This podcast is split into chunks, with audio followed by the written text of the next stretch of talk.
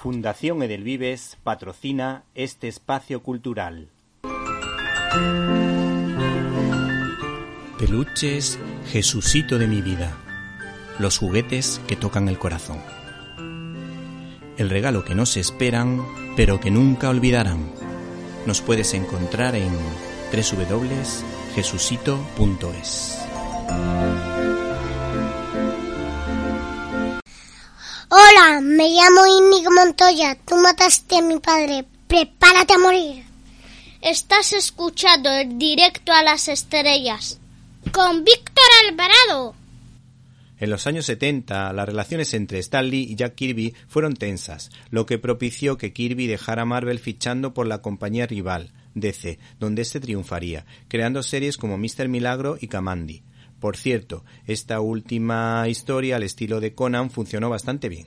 El caso es que la editorial DC, que sabía de su potencial, le permitió sacar a la palestra una historia que en principio estaba destinada para un Capitán América futurista, que de manera natural tomara el relevo de Steve Rogers. Por lo visto, esta obra, o Mac, que edita en España CC, fue planteada en tan solo un día, como ocurrió con el personaje de Demon, creado en una comida entre compañeros de trabajo.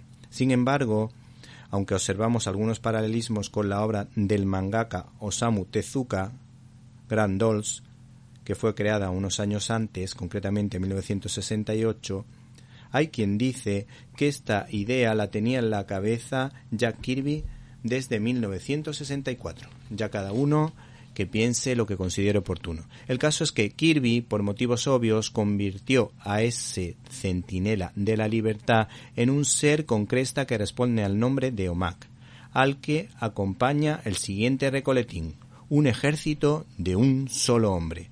Ese trabajo parece muy adelantado a su tiempo, contando una historia que en la actualidad desde luego es tangible desde un punto de vista tecnológico y científico, como el de las máquinas autoconscientes y muy especialmente la denuncia que este señor hizo de o sobre los riesgos de la manipulación genética sin ética y el riesgo precisamente, y valga la redundancia, de convertir a los seres humanos en meros objetos de placer, la creación de mano de obra esclava o los hombres soldado mediante la clonación.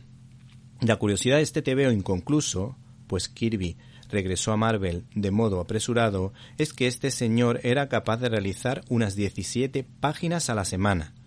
Un auténtico récord, aunque hay que decir que el récord real de este señor fueron concretamente unas 20 páginas a la semana. Hay que decir que por eso le llamaban el rey y por su maravillosa forma de dibujar. Este hombre tenía un ritmo endiablado, difícil de seguir. De hecho, un dibujante de gran nivel pues era capaz de hacer unas cuantas páginas menos, concretamente unas ocho o nueve. Por otra parte, claro, a este ritmo era difícil que los entintadores pudiesen trabajar con él, porque para poderlo conseguir necesitaban un montón de horas porque el trabajo de entintador es bastante complicado y de hecho algunos de ellos de alguna manera durante un tiempo hipotecaron su vida a la obra de Jack Kirby.